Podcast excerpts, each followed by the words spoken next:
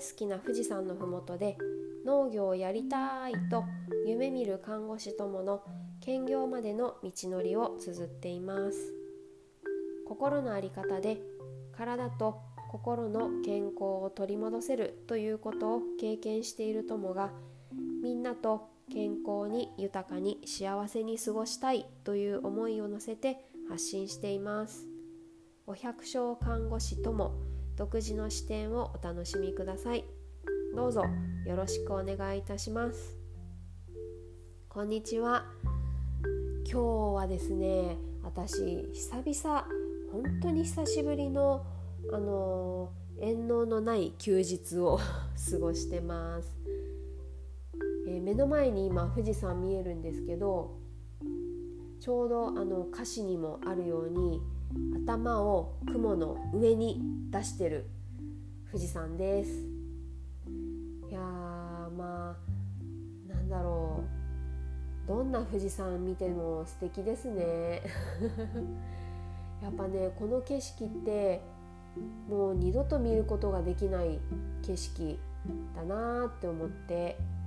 そう思いながらなんかこのこの今今この瞬間っていうものを、うん。あのー、楽しんでます。そうそれでえっ、ー、とここ10月の半ばぐらいから、まあ、11月の中半ばこの1ヶ月間、まあ、あの田辺さんのところに、えーと、ふもとも農園に遠農に行かせてもらったりあとあの赤池さんのファームハウス k さんにあの遠農行ったりとかさせてもらってであの、さつまいもを掘ったりねあと玉ねぎのこの定食やったりとかさせてもらったんですけどこう農業を体験するっていう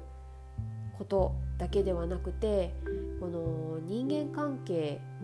によってそのやっぱいろんなご縁をいただいてて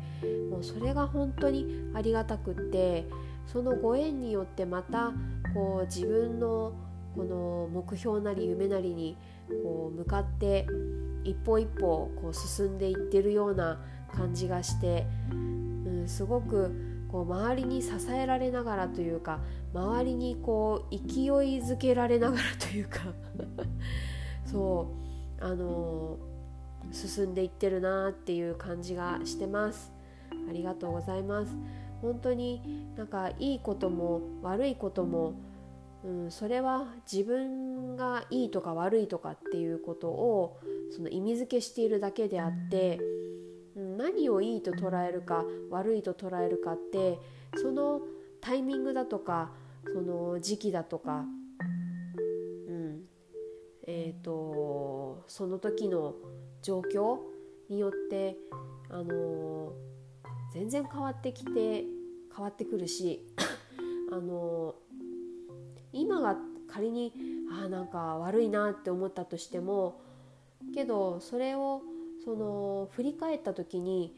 ああれがあったから今があるんだっていうね思えることも多々あると思うんですよね。なので、良かった悪かったとかって言って一喜一憂するのではなくてまあちょっと俯瞰して物事を捉えて、うん、あのー、ね行くっていうその視点が必要だなってうんつくづく感じます。そうだから何かなそう今回もえっ、ー、と遠納でいろんなこのご縁をいただいてそうあのふもとも農園田辺さんのふもとも農園に行った時えーと、お手伝いにあのホールアース農場の、えーと、スタッフの岸がいらっしゃったんですね。あのお手伝いに見えてて。であの岸からこうやってさつまいもって掘るといいよとか そういろいろなんか咳が すいませんいっぱい出ちゃって。そう教えていただいてそれであのー、そうさつまいもこうやってやると早く収穫できるんだとかねいろいろ勉強させていただいたりあとあの、いろんなねこうお話もしながらあの樹海って私結構怖いイメージがあったんですけどいやそんなことないよってねこうすごく癒される場所らしくってそこでコーヒーを飲んだりとかして過ごしてる過ごされてるっていうことでああそうそうなんだっていうなんかね新たな発見があったりとか自分がこう経験してないことでもこうやって教えていただくことでまた新たにねこう何て言うのかな自分のこの、うん、一つのリソースになるというか、うん、それも本当ありがたいなって思います。うんなんだろうな自分のこのね見てる世界が全てではなくて、うん、なんか人から教えていただけることだとかもう見えない世界だとか、うん、なんかそういう全てのものをこう尊重したりしながら、うん、生きていけると、自分のこの人生の幅というか価値観がまたこうさらに広がっていって、うん、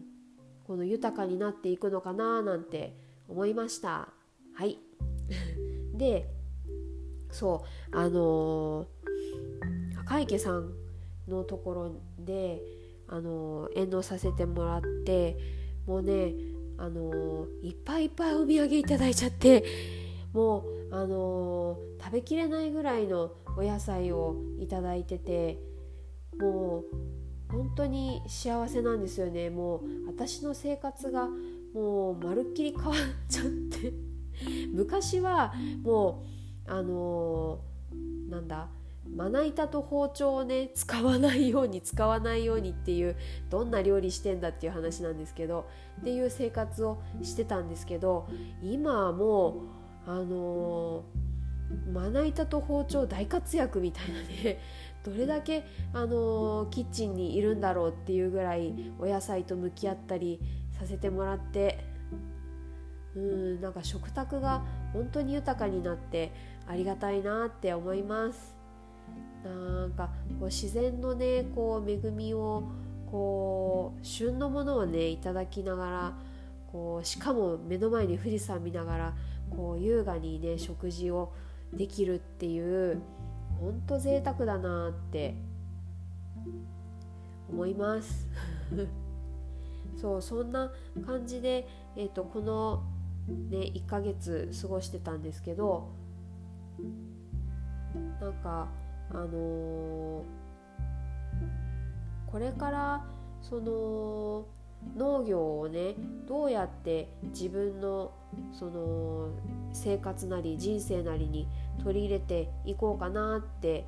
ずっと考えてる考えてたんですけどそうふとなんか私看護師だよなってそうあのなんか気づかされたというかそうえっ、ー、と騎士は本当にその農業をすごくあの何て言うんだろう長けてるというかもう何でもできちゃうっていう方なんですけどでいろんなところにお手伝いに行かれてるみたいででいろんな方にこう信頼されてるからこそこうお仕事をねこう依頼されるっていう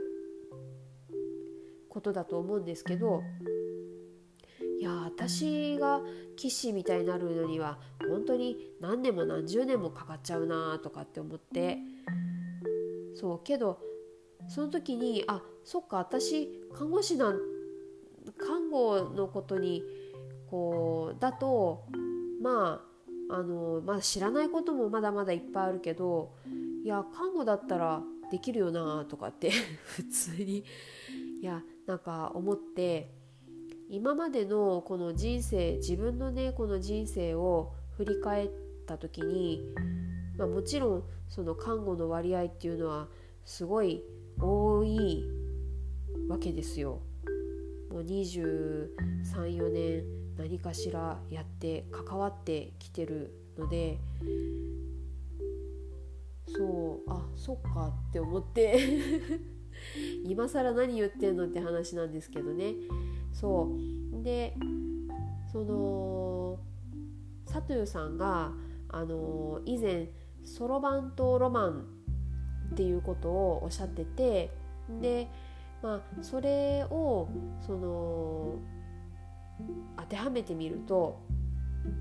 私はそろばんは看護でロマンが農業なんですよね。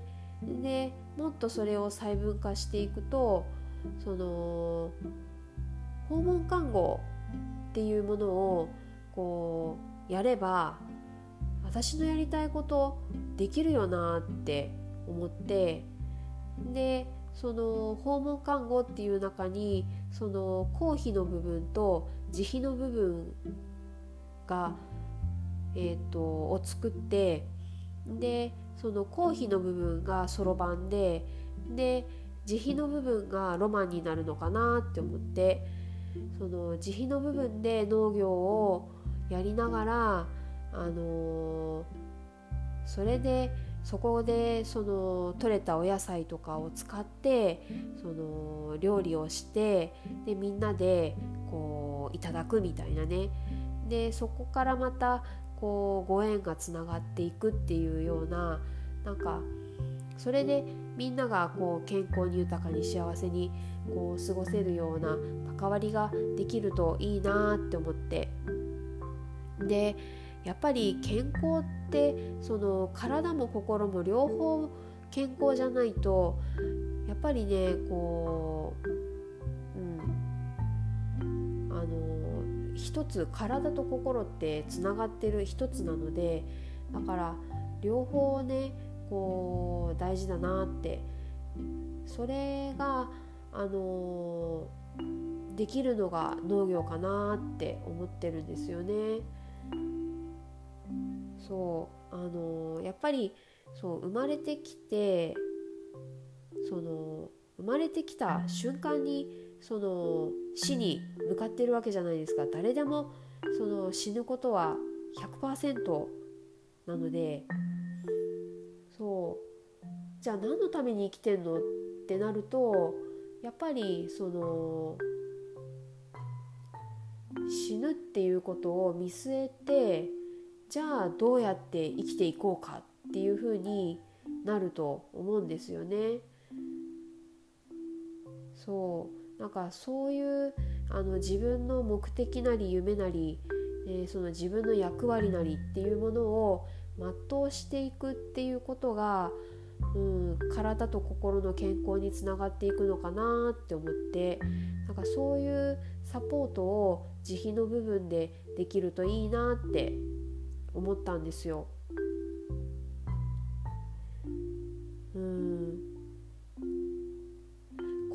富士宮で。富士山見ながら。そう。いやーね本当にこう浄化されると思うんですよね。この富士山見ながら。うん。はい。そんなこんなでえー、っと今そのロマンをねこう育てていってるわけですよ。それもあの本当に縁能でいろんなご縁をいただいててでご縁がご縁を呼んでまたこう新たなご縁があのつながってるっていうそれでなんか自分がこう生かされてるっていう感じがあります。ありがとうございます。本当になんかうーんまだまだねこれから、うん、自分の看護っていうものをこう作り上げていく段階なので、うん、こういかようにもできるのでそう自分があこれかなっていうものをこうその都度その都度、えー、判断して決断していきながらやっていきたいなって思います。一緒にこう働いていくこの仲間っていうものもこれからねこう必要になってくるわけですけどまああと関わってくださる方そうご縁のある方と、をその大事にしながらやっていけるといいなって思ってます。まあ、あの今後とも、まあ、どうぞよろしくお願いいたします。ね、なんか自分の体薬を飲んでれば、あの病気が治るとかっていうものではなくて自分の健康は自分で責任を持つっていうこの自分の生活習慣だったり自分の思考だったりっていうものがその病気につながってストレスになって病気になってっていう風にこの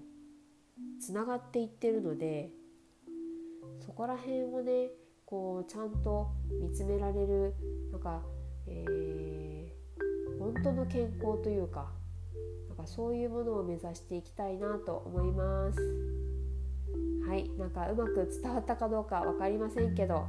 はい、えー、今回は、まあ、私の、まあ、看護の在り方みたいな感じでこういう看護ができるといいなっていうことをお話ししてみました。は